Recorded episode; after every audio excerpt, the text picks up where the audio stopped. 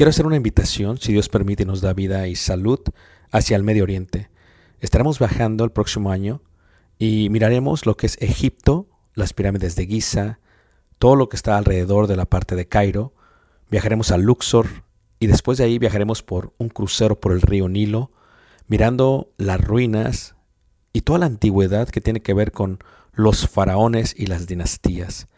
Después de ello tomaremos los desiertos, a través de lo que los israelitas pudiesen ver y lo muestra la escritura, tanto en el libro de Números como en el libro de Éxodo, y miraremos y llegaremos hasta el monte Sinaí, después subiremos el monte Sinaí, si Dios permite lo escalaremos y miraremos el amanecer.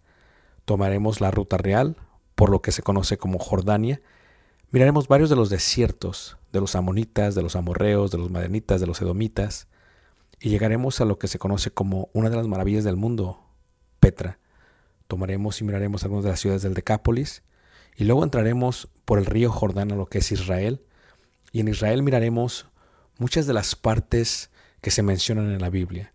Durante este viaje, si Dios nos permite, podremos aprender juntos la arqueología, la cultura y también aprenderemos mucho de lo que dice la palabra de Dios y daremos vida a ello mismo en los lugares donde se menciona.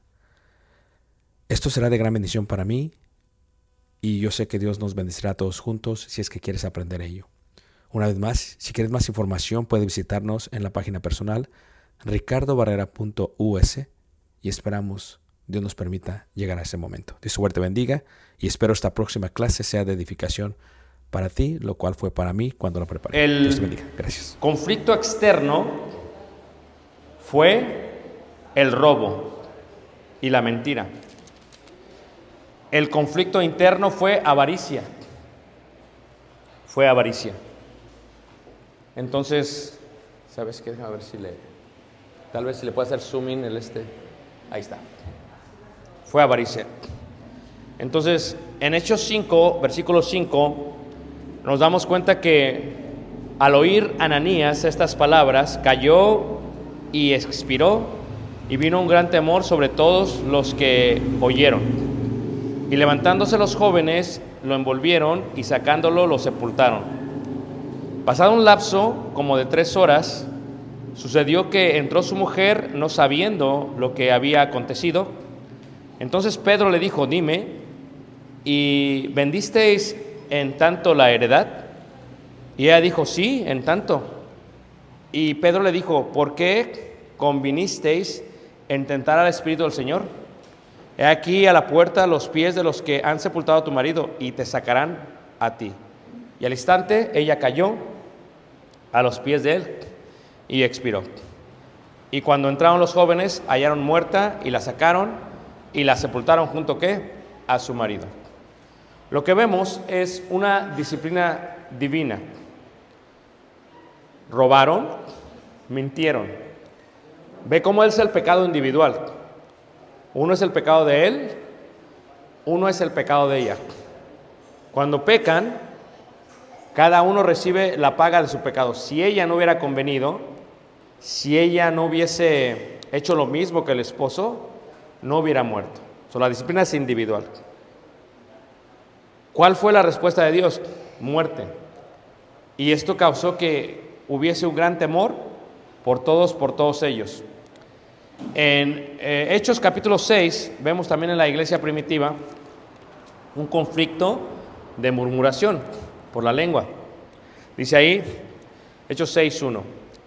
En aquellos días, como creciera el número de los discípulos, hubo murmuración de los griegos contra los hebreos, de que las viudas de aquellos eran desatendidas en la distribución. O sea, ¿cuál es el problema que tienen? Bueno, murmuran. ¿Cómo lo arreglan los apóstoles? Las dificultades y conflictos de la iglesia no deberían ser resueltos por una persona. No es como que el predicador puede arreglar todo, porque no lo va a arreglar. El predicador no tiene más autoridad que los apóstoles. Los apóstoles tienen mucha más autoridad que el predicador. Y nosotros como predicadores nos sujetamos a la doctrina de los apóstoles. Los apóstoles, siendo hombres, nos muestran cómo arreglar un problema. Hay un problema en la congregación, la distribución de las viudas griegas no es igual que la de las hebreas, los varones se quejan y los apóstoles no arreglan y dicen, ok, vamos a arreglar este problema. Tú, tú, tú y tú van a ser los que lo van a arreglar. No.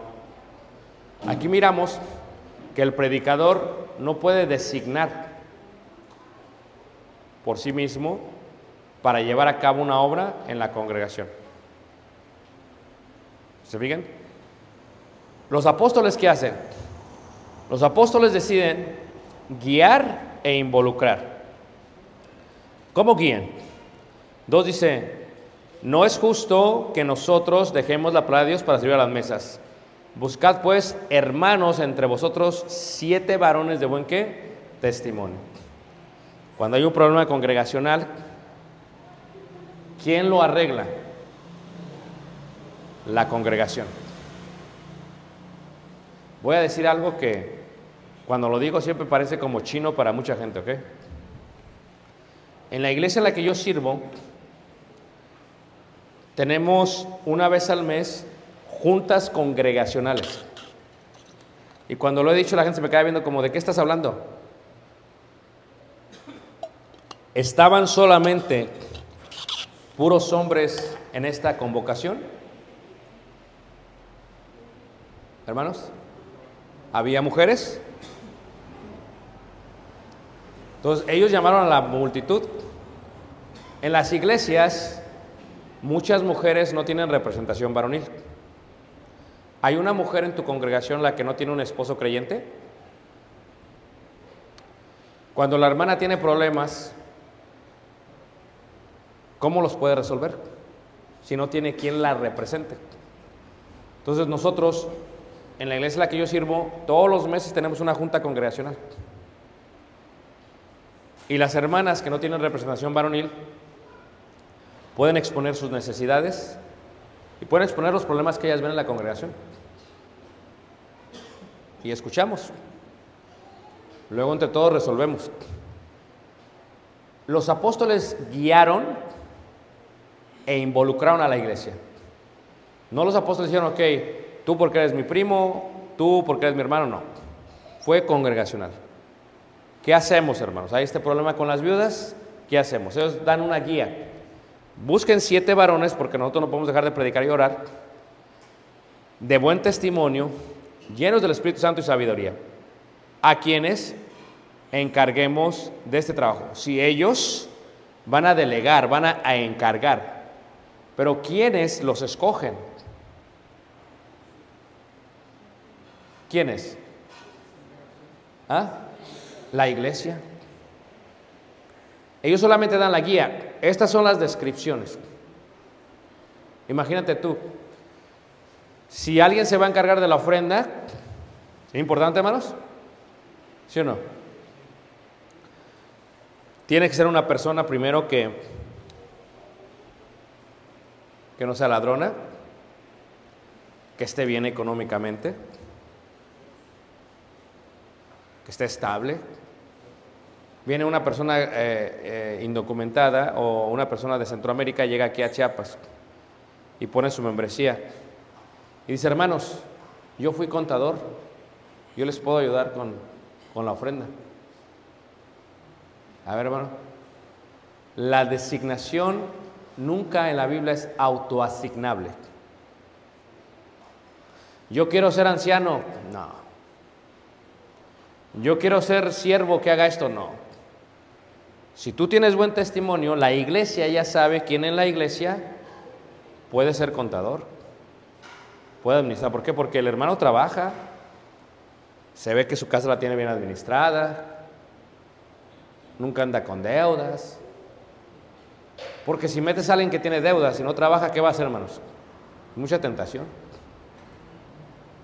Ah, pero es que esa persona, no, no, es que tiene que haber conflicto de qué? De intereses. So, hubo características y así resolvieron el problema.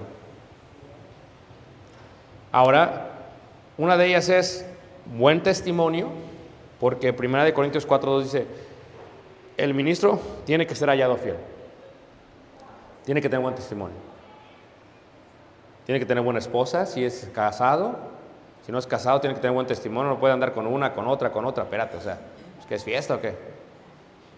Si es soltero tiene que tener buen testimonio, serio, si es casado con esposa, dedicada a la familia, es buen testimonio, o no, o, o que la abandone y luego regrese, no, que se vaya a Estados Unidos tres años y luego venga tampoco, o sea, son cosas que uno tiene que ver, porque el que quiera tienda, que qué, y el que quiera esposa, más con más sentido.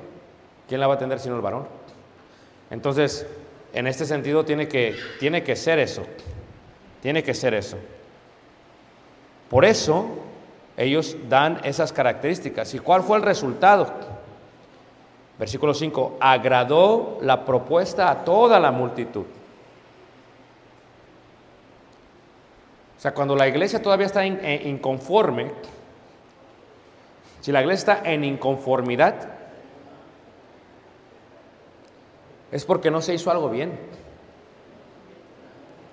El hermano me preguntaba, no, es que ya decidieron ellos y no, espérate, es que no se trata solamente de ustedes. O sea, en la iglesia, eh, en la última junta congregacional, hubo una petición de unas hermanas. Dijeron, hermano, necesitamos esto, esto y esto. Hermanos, las hermanas necesitan esto, es algo que requiere parte de la ofrenda. ¿Qué piensan? No, está bien, hermano. Es para nuestros niños, vamos a hacer esto, está bien. Va. No es como que yo, sí háganlo, no, espérate. O sea, ¿cómo vas a formar ancianos si tú haces todas las decisiones? Entonces, tú tienes que involucrar a todos los hermanos. Tienes que involucrar a todos porque es preciso que todos sepan lo que está pasando. Y si se toma una decisión, ya no, no va a haber quejas. Oye, ¿cuándo tomaron esa decisión? No, este, tuvimos una junta y se determinó esto. Y los siete varones son estos. Es, es, es este, Esteban, es eh, Felipe, Prócoro, Nicanor, Timón, ¿verdad? Este, Nicolás. Y, todos, oh, sí está bien porque los hermanos son fieles. Es un hermano constante en la iglesia, es un hermano fiel, tiene bien su familia. ¿Quién les va a decir que no, hermanos? Tienen peso de testimonio, llenos del Espíritu Santo. O sea, están bien versados en la Biblia. Saben lo que se tiene que hacer. Es que, miren, hay algo que yo le llamo a eso lo que se llama benevolencia tóxica. En la iglesia alguien viene y pide ayuda. Hay que ayudarle. Viene por segundo y pide ayuda otra vez. A ver, ¿qué está pasando? Se trabaja, no está administrando bien. Pero tú dices, no, no le preguntes nada, ayúdale, le ayudas otra vez. O sea, primero es una ayuda. Después es como ya un derecho.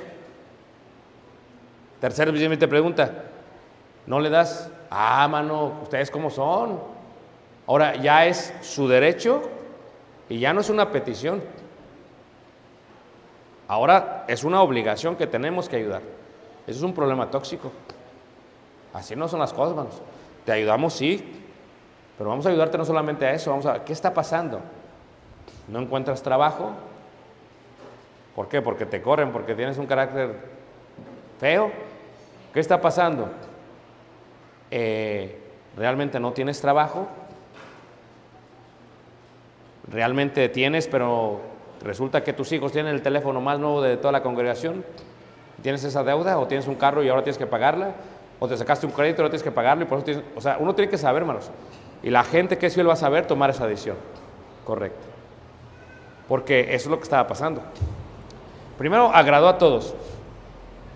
Eligieron y eso. Así se arregla un problema. Así se arregla un problema.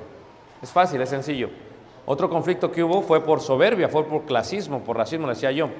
En Santiago capítulo 2 se mira eh, un problema de, de soberbia. Aunque ustedes no crean, el dinero no es lo único que puede hacer a alguien clasista. ¿Ok? A veces el color de la piel.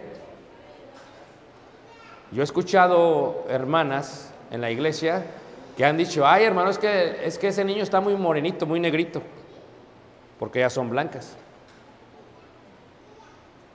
Oye, o le dicen a sus hijas, ay, mi hija, es que si te casas con él vas a, vas a extropiar la familia. Somos puros rubios aquí casi. O sea, la piel también distingue. La raza. Yo vivo en Estados Unidos. ¿Y qué he visto en Estados Unidos?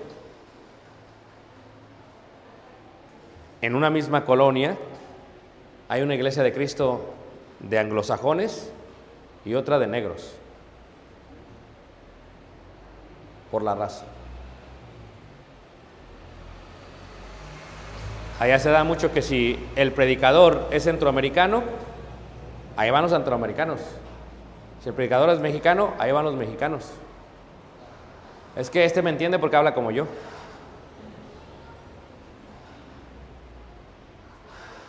También lo he visto por educación. Hay gente que no sabe estudiar o que no ha estudiado, perdón, que no tiene una educación. Y luego hay gente que tiene una muy buena educación.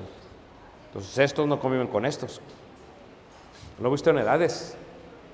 A veces en una iglesia, una iglesia puede estar separada por edades. Los ancianos están allá, nadie los pela. Los jóvenes están allá y los adultos acá. Y nunca tienen una relación unos entre otros.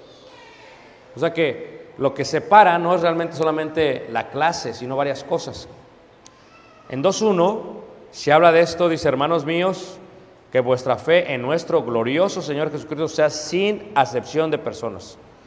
Porque si en vuestra congregación entra un hombre con anillo de oro y con ropa espléndida y también entra un pobre con vestido andrajoso, y miráis con agrado al que, al que trae la ropa eh, espléndida, y le decís, siéntate tú aquí, en buen lugar, y decís al pobre, estate ahí de pie, o siéntate aquí bajo mi estrado, ¿no hacéis distinciones entre vosotros mismos? Es un problema que hay en las iglesias a veces. Entonces, ¿qué es lo que pasa? ¿Qué es lo que dice Dios? Todos somos iguales. Y Santiago arregla las cosas desde su carta, desde el púlpito, no tiene que decir, Aquí vale tanto el hermano anglosajón como el negro, el mexicano como el centroamericano. Aquí valemos todos. ¿Todos de acuerdo? Porque todos somos qué? Iguales. Era un conflicto por soberbia. A veces por nombres, por el apellido. Hay iglesias que son familiares En una iglesia está el 90% son familia. Entonces, cuando eso pasa en una iglesia, a veces la iglesia no crece, porque los que no son familia llegan y los hace sentir que no son familia. ¿Por qué? Porque cuando conviven no los invitan. ¿Por qué? Porque cuando pasa un problema entre los niños, es más importante la familia que el problema y que los niños. Entonces, es una iglesia familiar. Y el, este es de la familia, este es de la familia y este es de la familia. Y cuando hay que resolver un conflicto por disciplina, como lo vimos, no se hace. ¿Por qué? Porque ni modo que le digamos a tu abuelito esto. Ni modo que le digamos a tu tío esto. Y Jesús en Mateo 12 dice, no, es que ¿quién es mi padre? ¿Quiénes son mis hermanos? Los que hacen la voluntad de mi padre que están donde? En los cielos. Entonces, cuando hay un problema en la iglesia, no importa el apellido, no importa la educación, no importa la raza. Aquí veamos el problema tal y como es. Vamos a ser totalmente qué? Neutrales. ¿Ustedes recuerdan al rey David cuando comete el pecado con Betsabé? El profeta Natán le dice lo siguiente. Le da una parábola, una alegoría, le dice, mira, David pasó esto, había un hombre que solamente tenía una, una, una borreguita y una corderita y, y había uno que tenía muchas. ¿Y qué pasó? El que tenía muchos fue, tomó la corderita, la mató y, y entonces, ¿cuál fue la respuesta de David? El tal sea digno de qué? De muerte. Porque fue neutral. Se salió del problema. Y vio el problema tal y como es. Entonces, en la iglesia tenemos que ser neutrales. Nos salimos del problema sin decir el nombre. Este es un pecado. Vamos a aplicar la Biblia tal y como es. No, no, no es que el hermano tiene dinero, eso no importa. Es que tiene educación, tampoco importa. El hermano puede tener todo lo que tiene, pero es pecado. Y el pecado es pecado. Y lo vamos a arreglar conforme qué? A la escritura, porque todos somos qué? Todos somos qué, hermanos? Iguales. Entonces, lo mismo sucede en Hechos 15 porque había un conflicto doctrinal. Esto pasa mucho en las iglesias, es un conflicto doctrinal. Esto es, la iglesia, la iglesia primitiva en el libro de los Hechos tiene un problema. Y el problema que tiene la iglesia primitiva es que entraron en Hechos 10 los gentiles. Y cuando entran los gentiles hay un gran problema en la iglesia porque antes del Evangelio los judíos y los gentiles no se hablaban. Para un judío hablar con un gentil es contaminarse. Mucho menos se sientan a comer. Entran todos los gentiles a la iglesia y los judíos dicen, ok, como están entrando a la iglesia, lo que tenemos que hacer es que tenemos que circuncidarles. Entonces ellos decían, porque la circuncisión es igual a qué? A la salvación. Entonces, ¿cómo se arregla el problema? Deciden ir hasta Jerusalén, donde están los apóstoles y los ancianos, y lo presentan ante ellos, ante el concilio, ante los hermanos. Hermanos, hay este problema, tenemos en Judea y acá hermanos que vienen los gentiles y los quieren circuncidar. Todos saben lo que es circuncidar, ¿va? ¿Alguien no sabe? Circuncidar es quitar el prepucio de la parte genital del varón. Y dices, ¿cómo sabían que estaban circuncidados o no? Porque en las sinagogas tenían dos varones en la entrada. Y cuando venía alguien, por ejemplo, venía, eh, no sé, de Candelaria o venía, por ejemplo, no sé, de, de Guatemala, yo soy miembro de la iglesia o yo soy miembro, a ver, y tenía que abrir, sacar su parte genital para ver si era circuncidado. Y si no era circuncidado no podía ni siquiera entrar, porque era gentil. ¿Todos están siguiendo? Entonces, cuando empezó la iglesia, cuando las sinagogas se convirtieron en la iglesia de Cristo completas, seguían guardando ese precepto y decían, no es que tienes que circuncidarse porque la ley de Moisés dice eso. Y cuando van y le presentan este problema a, a los apóstoles, Pablo y Bernabé, eh, se reúnen ante la autoridad. ¿Y qué hace la autoridad? El Espíritu Santo da dirección. ¿Y qué es lo que pasa? No, el Espíritu Santo dice en Hechos capítulo 15, no hay necesidad que se circunciden los gentiles, pero sí tiene que hacer lo siguiente. Hechos 15, en el versículo 23, dice así. Leeré el versículo 22. Entonces pareció a bien a los apóstoles y a los ancianos con toda la iglesia, elegir entre ellos varones y enviados a Antioquía con Pablo y Bernabé, a Judas, que tenía por su nombre Barsabás, y a Silas, varones principales entre los hermanos, y escribir por conducto de ellos los apóstoles y los ancianos y los hermanos, a los hermanos de entre los gentiles que están en Antioquía, en Siria y en Cilicia, salud.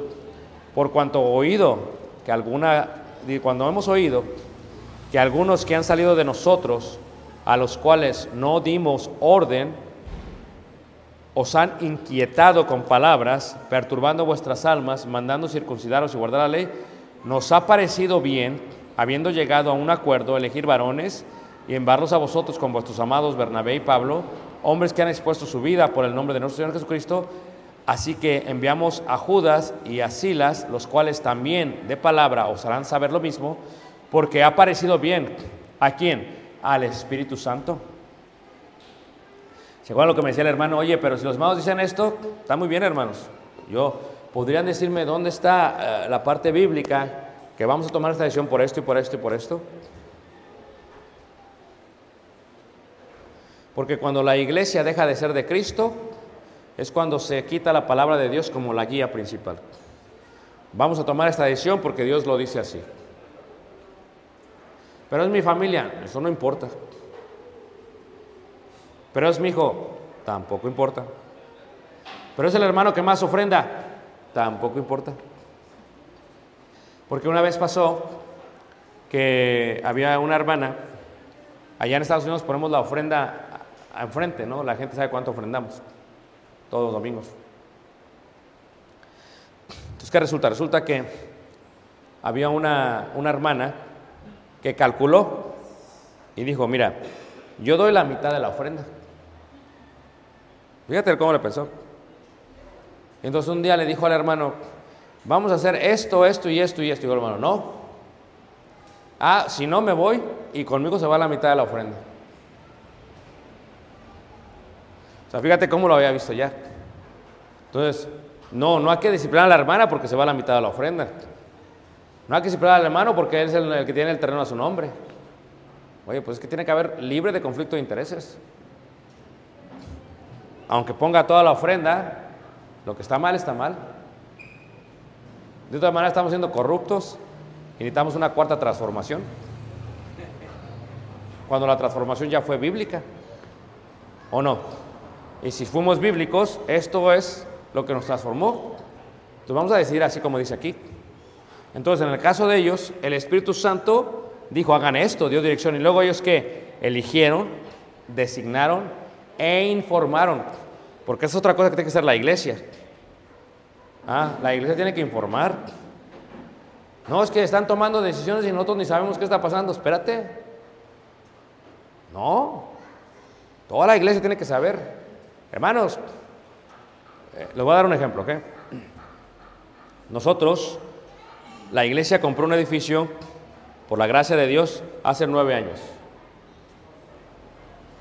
Pero lo fuimos a ver primero varios varones. ¿Lo compramos? No. Luego invitamos a toda la iglesia que fuera a ver el lugar. Y toda la iglesia vio el lugar, vio los salones, vio todo. ¿Están de acuerdo?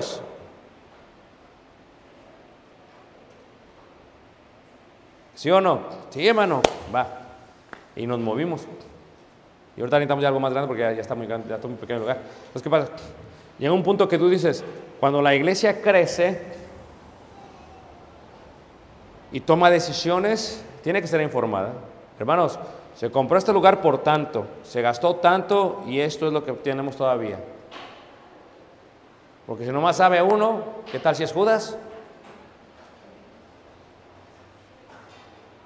Y una vez dijo el hermano, no, es que el hermano no puede estar al tanto de la ofrenda, pero ¿por qué hermano? No, porque pues es que es familiar y qué tal si ahí se están a la mitad cada quien. Entonces tiene que haber transparencia. No solamente en reportes personales, en reportes del banco. Si la iglesia dice, hermano, ustedes reportaron que hay 100 pesos en la ofrenda. No es que no les creamos, es que ya ve que somos bien desconfiados nosotros. Somos chiapanecos y ya ve cómo son las cosas acá. Necesito ver la cuenta del Banco Banorte que diga 100 pesos. Y eh, si el hermano no está dispuesto a dar las cuentas, algo anda mal. ¿O no es cierto, hermanos? Pero, ¿cómo se hubiera arreglado el problema? Si se hubiera designado un hermano de buen testimonio, que sepa la Biblia, etcétera, etcétera, etcétera.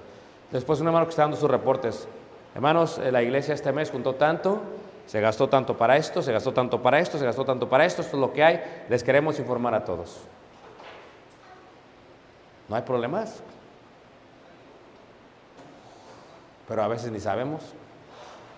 Y el ladrón es ladrón con mil pesos y con un peso, ¿eh? Porque el pecado es el robar, no importa la cantidad. Una vez me dijeron los hermanos, hermano, es que, pues ya ni modo, ya se lo robó el hermano, no nos da cuenta, ya, así déjalo. Le digo, no, espérate, le digo, mira, ese no es tu dinero. ¿Cómo? ¿Sí? Cuando usted da la ofrenda, la ofrenda es de Dios. Ese ya no es tu dinero. Entonces, si el hermano le robó, le robó a Dios. Entonces, tiene que darnos, restaurar el dinero que se robó, no porque es tuyo, sino porque es de Dios. Al tú decir, ah, ya se arrepintió, ahí que Dios y él vean. No. Porque entonces, ¿qué le estamos diciendo a la iglesia?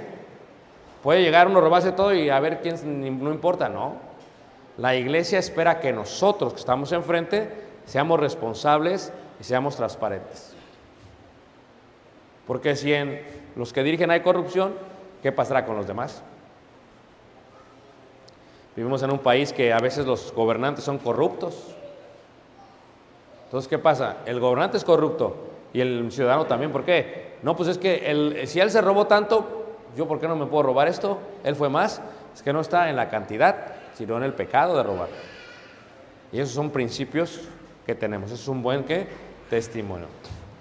¿Qué me está siguiendo, hermanos? Son ejemplos bíblicos. Fíjate, en Corintios, ahí en 1 Corintios capítulo 5, hubo un pecado por este por, por inmoralidad.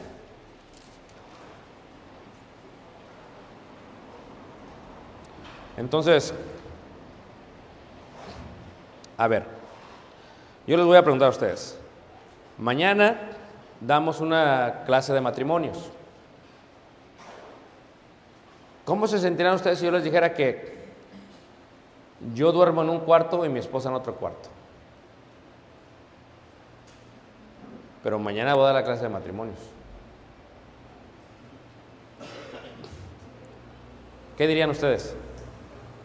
Pues a ver, dijo Jesús, todo lo que les digan los fariseos a hacer, pero no hagan conforme a sus obras. Viene un hermano que es soltero, no está casado, y va a dar una clase de matrimonios. Ok, va a dar la Biblia, está bien, que nos explique. Pero muchos van a decir, ah, pero es que él dice eso porque no se ha casado. Ya casado, a ver si baila igual. ¿Me están siguiendo todos? Entonces, la parte de los que dirigen es importante que tengan buen testimonio, que sean fieles. Ahí en, en el conflicto de Corinto, de cierto se oye que hay entre vosotros fornicación. Me dice una vez el hermano, hermano, ¿verdad que está mal que el hermano esté predicando y tenga a sus hijos viviendo en unión libre en su casa? ¿Verdad que es incorrecto? Le digo, sí es incorrecto. Y dice el hermano, es que no es incorrecto, hermano, porque ellos ya pueden hacer su vida, son grandes. No. ¿De quién es la casa? Es mía, ok. Lo que están haciendo en su cuarto lo está permitiendo usted. Yo no, no estoy de acuerdo. No, no, no, no. otra vez, a ver. ¿De quién es la casa? Es mía. ¿Ya están grandes? No, no, no, no. ¿De quién es la casa? Si no tuvieran ese cuarto, ¿lo harían? Sí, tal vez. Ok, eso es lo que usted debe de hacer. Porque usted está participando del pecado ajeno porque usted que es hijo de Dios le está permitiendo a aquellos que manchen la cama con fornicación y usted no dice nada. Ahora, no dice en la iglesia nada y pasa a predicar al hermano. Toda la gente en la iglesia está detrás, en su mente atrás, híjole, pero el hermano tiene su hijo y su hijo. ¿Con qué autoridad va a predicar, Por eso, 1 Corintios 4.2, un capítulo antes dice ahí, Ahora bien se requiere que los administradores, que cada uno sea hallado fiel. ¿Por quién? ¿Por Dios? No. Dios sabe quién es fiel y quién es infiel.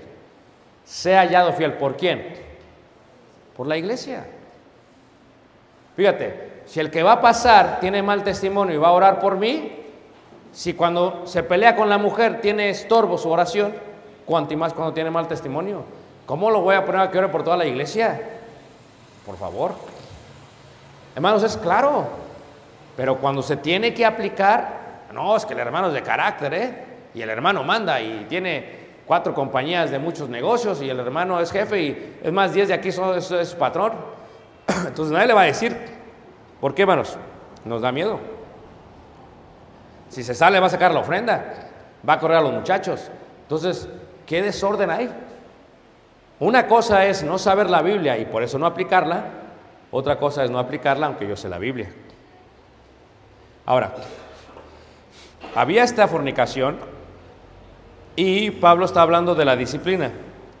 Dice Pablo, y vosotros estáis envanecidos. ¿No deberás más bien haberos lamentado para que fuese quitado de en medio de vosotros el que cometió tal acción? O sea, ¿está pidiendo Pablo que se les saque de la comunión de ellos? Es una pregunta. ¿Lo está pidiendo? ¿Lo leemos otra vez? Dice, ¿no debieras más bien haberos lamentado para que fuese qué? Quitado de entre vosotros el que cometió tal acción. Luego dice el 7, el 6, porque un poco de levadura, ¿leuda qué? O sea, yo tengo un hijo varón. Si yo, lo, si yo permito que viva en unión libre en mi casa, ¿cómo puedo enseñar que eso está mal? No hay congruencia, no hay coherencia entre lo que creo y lo que practico. Y si no hay coherencia, se cae la autoridad. Y se cae la autoridad, no hay edificación. Tiene que haber coherencia. Entonces, si lo dejo, el muchacho de allá y el muchacho están viendo. Ah, el hermano está dejando a su hijo. Porque yo no puedo. Y hace lo mismo. Y el papá lo quiere disciplinar. No, papá. En la iglesia el que predica hace lo mismo. ¿Por qué me disciplinas? ¿Sí ves cómo empieza a haber problemas? ¿Cuál es la dirección espiritual de ellos? Ciertamente, yo como ausente en cuerpo, pero presente en espíritu, ya como presente juzgado al tal, al que tal cosa ha hecho. En el nombre de nuestro Señor Jesucristo, reunidos vosotros, fíjate, los reunió. Reúnanse. Ya todos sabemos lo que está pasando. Yo digo a la gente, es el elefante en el cuarto y nadie lo quiere sacar. Hay que hablar del problema. Y ya hablando con el problema, ¿cómo lo arreglamos? Con el poder de nuestro Señor Jesús, el tal sea entregado a qué? A Satanás.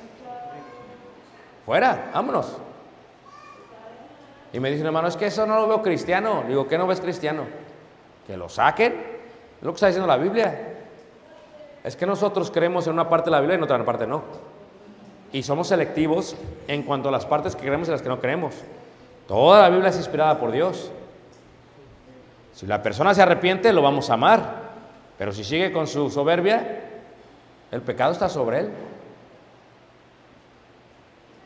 Dices, hermanos, que yo no puedo concordar. ¿Dónde queda la misericordia? A ver, te explico. Jesús dice que los fornicarios heredarán el reino de los cielos. No, ok. Tú, él, no está entendiendo, ya no está razonando. Lo estás disciplinando para que despierte, para que razone. Mira, que yo fui una vez a Israel y fui con la doctora, me sentía mal. Le dije a la doctora, doctora, ¿podría darme un antibiótico como los que dan en México? Una inyección que me quite todo. Y me dio una regaña, dice, porque la conozco de años, Ricardo, ¿quién es doctora? ¿Tú o yo? Ah, bueno, no, pues usted. ¿Quién estudió? ¿Tú o yo? Ah, pues, pues usted. Ella es la especialista, ¿me entiendes? Y dice, mira, Te voy a explicar por la relación que tenemos. Depende de la infección, se trata el antibiótico. Y se trata por porciones. Digo, no, es que en México te enfermabas y pum, te inyectaban, se te quitaba. Dice, no. Dices que a veces la persona tenía cuatro o cinco días enfermo y ya se le iba a quitar y lo inyectan, piensan que es la inyección la que lo quitó. No le quitó la inyección, ya estaba enfermo, ya estaba curando por sí solo. ¿Me están siguiendo todos? Y dice, vamos a saber cuál es la infección y te vamos a dar el antibiótico basado en esa infección. Y va a ser por, por porciones. Va a ser tanto primero. Si no te lo quita eso, voy a darte más. Si no te, te voy a dar más. Lo vas aumentando. ¿Por qué? Porque eso lo va a quitar. La ¿qué me está haciendo, hermanos? Y le dije, pero ¿por qué no me das de una vez el más grande para que se me acabe? Dice, no, es que si todo el más grande y eh, la bacteria reacciona y lo mata, ya no hay más que te pueda dar. Es poco a poco hasta matarlo. Por eso la disciplina en la iglesia es así. Vamos a empezar tú y yo solos. No se arregla. Traigo más antibióticos o traigo más hermanos. No se arregla. Traigo un antibiótico mayor. No se arregla. El que no se quiere sanar es el hermano. No, es que yo aquí por esto y por esto y por eso. Espérate, o sea, esto no va conforme a la Biblia, a la, a la regla que tenemos. Pablo dice, entrégalo a Satanás. Eso es tener misericordia. ¿Por qué? Porque como el hermano ya no cree en Dios, porque si creyera en Dios no estuviera fornicando, ahora a través de pócimas, a través de, de porciones, perdón, vamos a hacer que el hermano se le quite la infección. Pero le damos la última y no quiere. No vamos a estar platicando como si estuviera todo bien. Fíjate cómo dice ahí el versículo 9. Os he escrito, hermanos, os he escrito por carta que no os juntéis con los fornicarios, no absolutamente con los fornicarios de este mundo, con los avaros, o con los ladrones, o con los idólatras, pues en tal caso sería necesario salir del mundo. ¿Cuánta gente no conoce gente que vive en unión libre? ¿Cuánta gente no conoce gente que se acuesta una con otra? A lo mejor es nuestro patrón, a lo mejor es nuestro empleado, es el que me corta el cabello, no lo sé. O sea, si no te pudieras juntar con ellos, sería necesario salir del mundo. Pero, dice el versículo 11, más bien os escribí que no os juntéis con ninguno que llamándose hermano. Es que hay, hay gente que quiere ser hermanos y quiere andar en el mundo. No se puede, hermanos. Entonces, ¿de qué fuimos transformados? Dice una persona, yo le digo una vez a un hermano, si tu vida no es distinta que la del mundo, ¿no hubo conversión? ¿O qué evangelio te predicaron? Porque el evangelio de Cristo es muerte, sepultura y qué? Y resurrección. Dice, sí, pero es que cuando me bautizaron tenía los pies por fuera y por eso me gusta bailar. Debe haber sido todo. Es que cuando me bautizaron tenía las manos afuera por eso me gusta robar. Dijo un hermano que quisiera usar, hermano, pero deje, dejo mi cartera también afuera. dice, no, con todo y cartera, dice. Porque uno deja al viejo hombre. ¿O no es cierto? No, es que, una vez me dijo un hermano, dice, ay hermano, es que si yo hago las cosas legalmente no le voy a sacar dinero. Así me lo dijo. Dije, ah, entonces no es el negocio en el que deberías estar. Es que si yo pago todo, ¿cómo no voy a sacar? Le digo, entonces no es el negocio que debes estar. Cámbiate de negocio. Porque somos selectivos. Ah, para esto sí, para esto no. En tal caso sería necesario el mundo. Dice, no, no os juntéis con ninguno que llamándose hermano fuera fornicario. Entonces, ¿qué tendría que hacer yo con mi hijo, hermanos? Llamar la atención, hablar con él, resolver el problema. No, me traigo dos tres hermanos. No, le digo a toda la iglesia. No.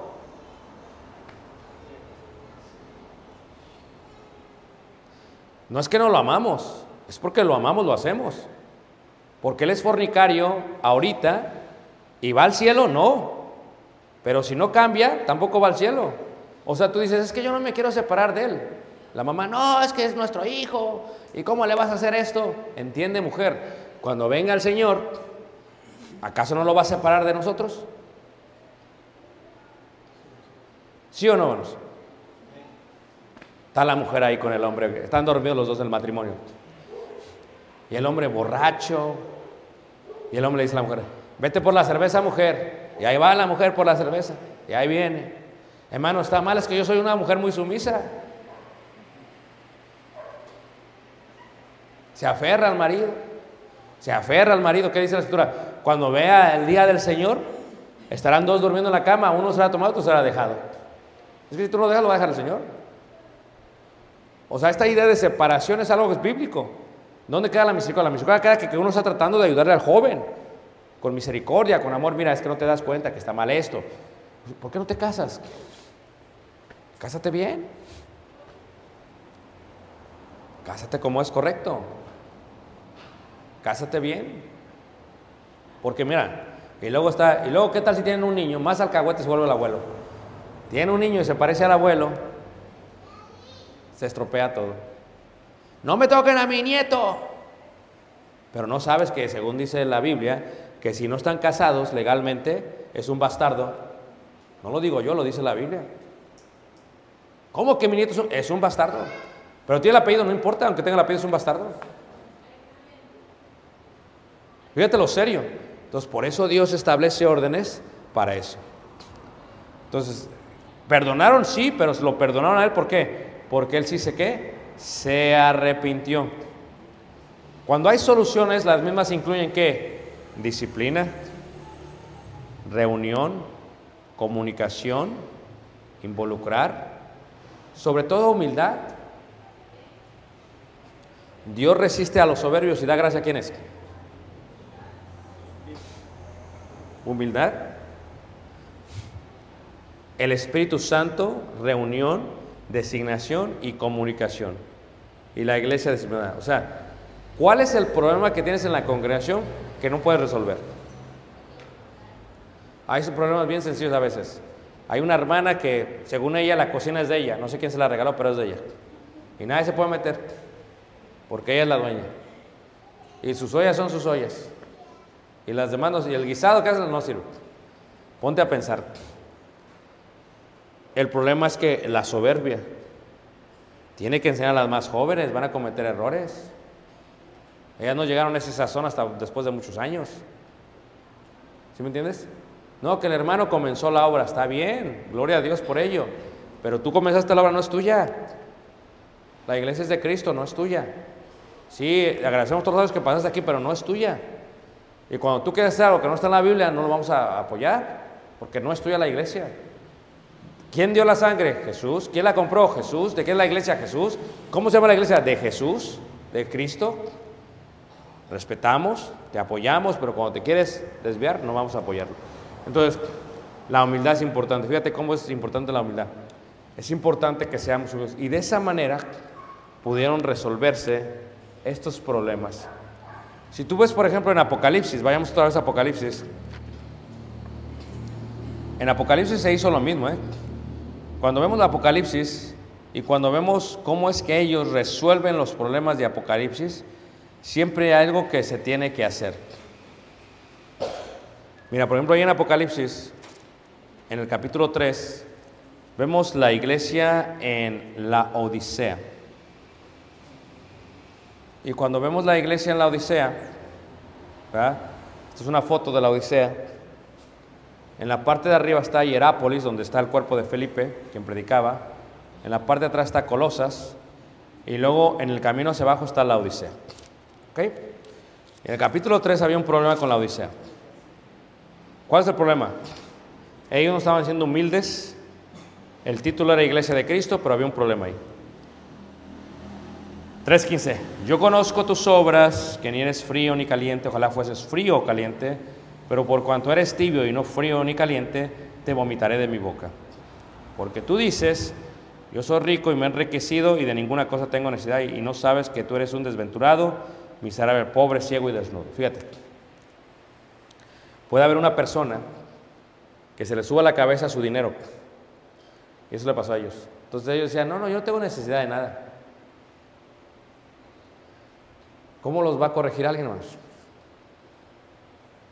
Si el hermano que predica es de humilde presencia, es un hermano que es pobre, ¿cómo va a corregir al que tiene dinero? Pues con la palabra de Dios. ¿Cómo va a corregir a los que están educados con la palabra de Dios? O sea, la soberbia es la falta de humildad. Y ellos tenían realmente ese, ese gran problema. Cuando tú ves el edificio, es el edificio de la iglesia de Cristo donde se leyó la Odisea. O sea, era un edificio hermoso, hermanos. Era, tenía un mosaico increíble, era precioso, es increíble. Eso es lujoso. Y la gente, hermanos, era gente de dinero. No era gente que decía que tenía dinero. Sus joyas no eran de fantasía. ¿Se ha visto a veces cómo la hermana trae unas joyas de fantasía? Trae el oro y es de fantasía. Y dice, qué bonita hermana esclava o medalla de oro. Dice, es de fantasía.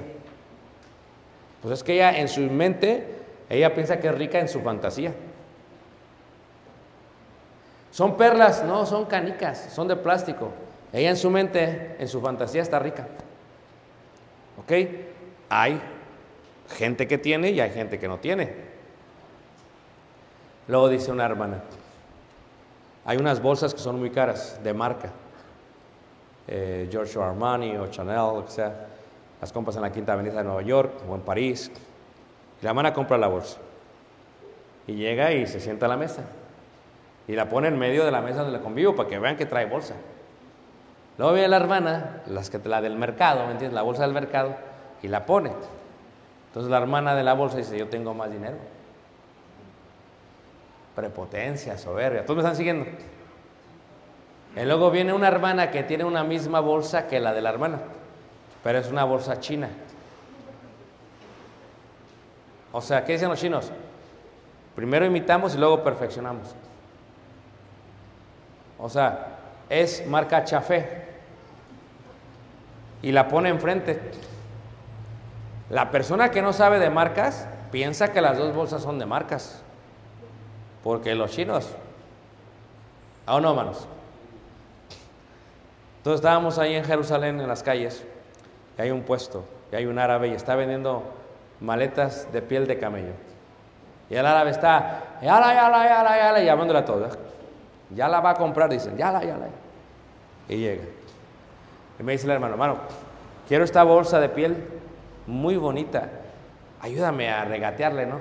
Pues claro, bueno, soy de Ciudad de México, no hay problema, te lo arreglamos. Entonces llego y le digo al este, de piel, me dice, 100. Le digo, 20. Y se ríe. Dice, ok, 80, 20, 70. Ya veo que se empieza a ajustar su precio. Le digo, lo bajé hasta 45. Le digo, te doy 45 si es de piel. ¿Es de piel? Ah, Hermano, esto es piel. Mm. Préstame un cerillo. ¿Para qué quieres? Un descendedor. Yo no fumo, préstame. ¿Para qué? Dices que es de piel.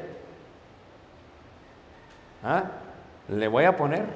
Si no se quema, es de qué manos? Es de piel. No, no, no, que no tengo. Ahorita vengo con uno. Y ya lo traía. ¿Qué vas a hacer? Dijiste que era de piel. Ok, ok, llévatela por 20. Ok, llévatela por 20.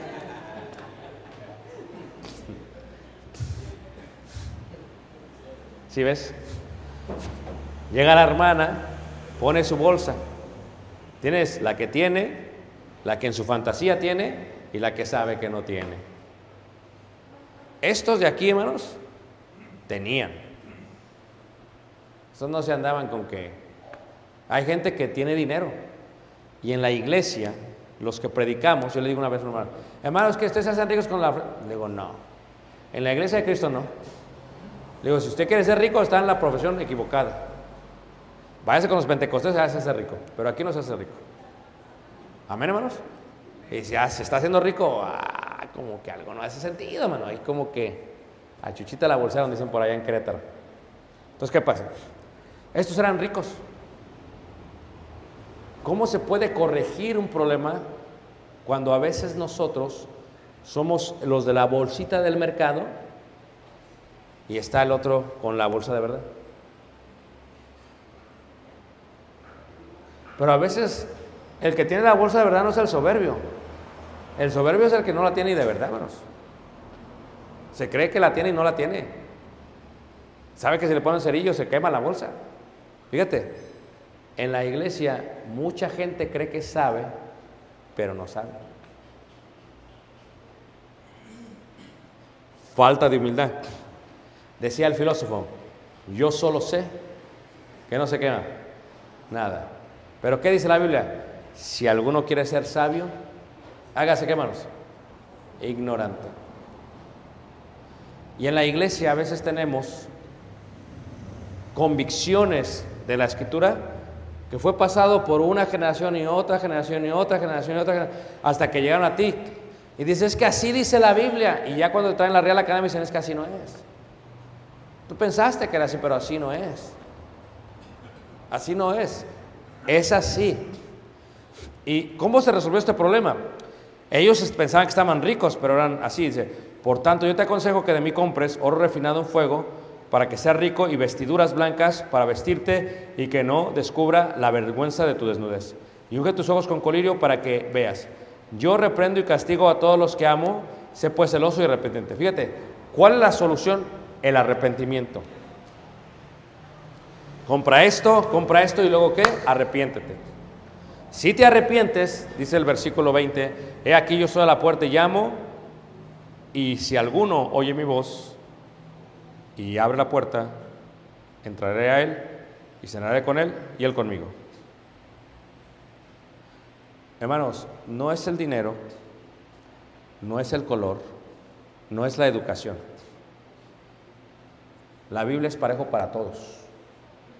Una vez que tú entras por las puertas, todos somos iguales. Afuera dejas tus negocios, dejas tu educación, dejas todo.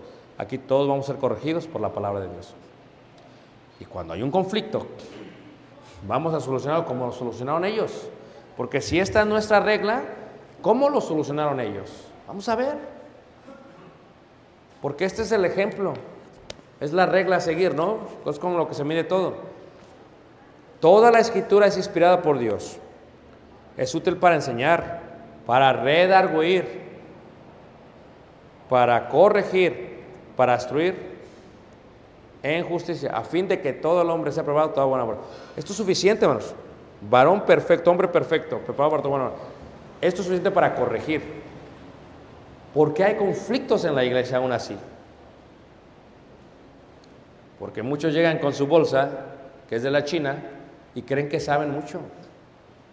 Y los apóstoles dicen, aún no sabes nada. Es un problema de soberbia.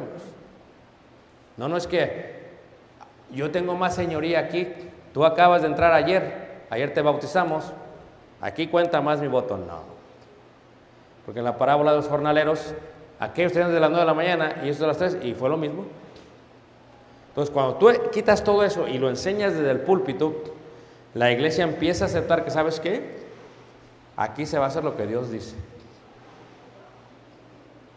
Los conflictos se pueden solucionar.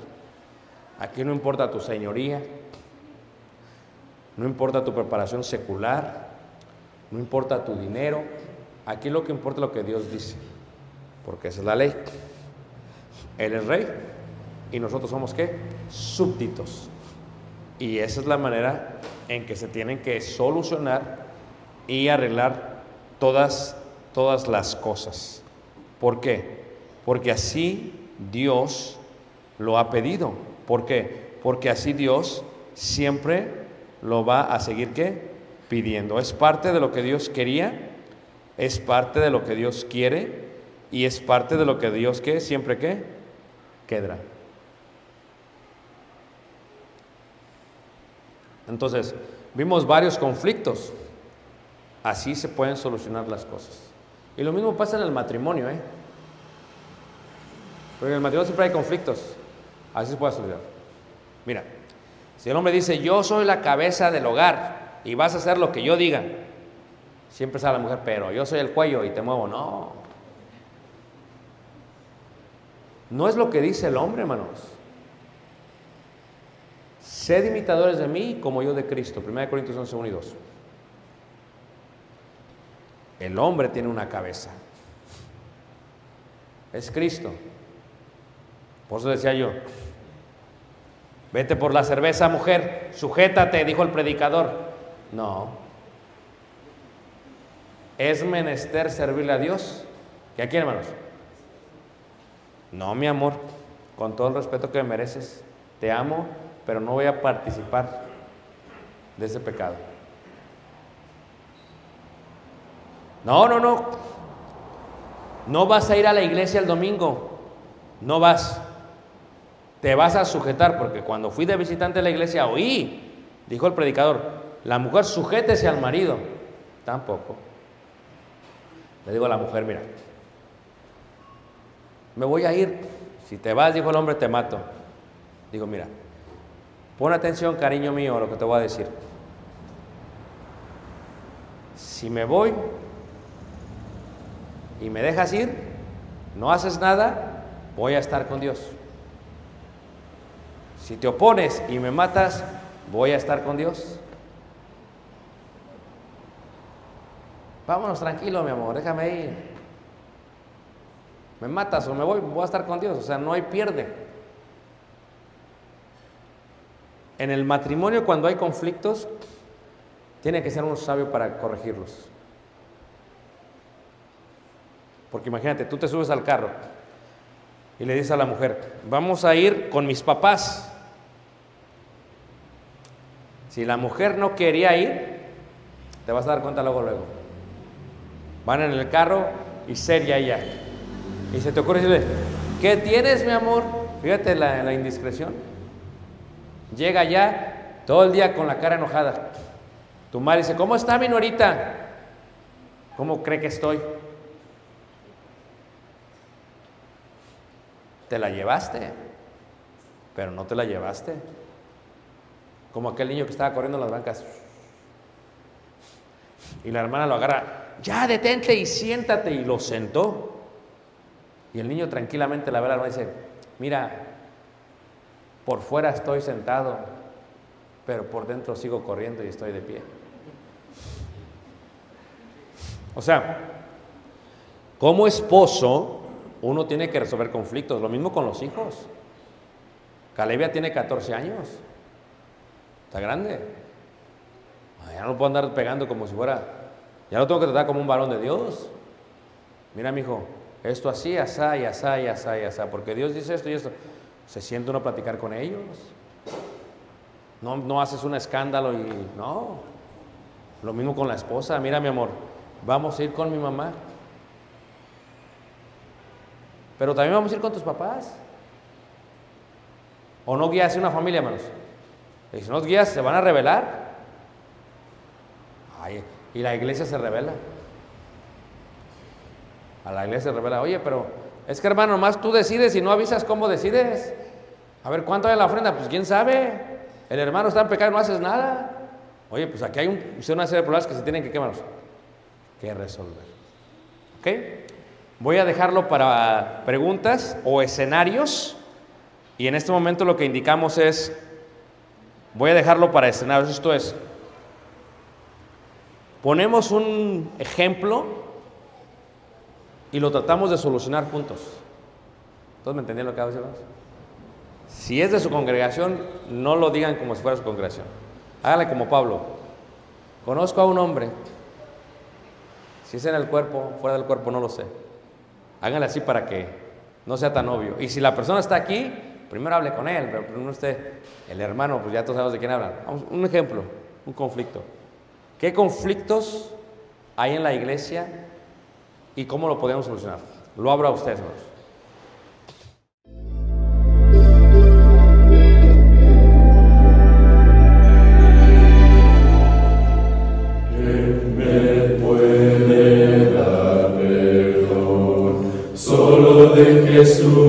La sangre de Jesús y un nuevo corazón. Solo de Jesús, la sangre de Jesús,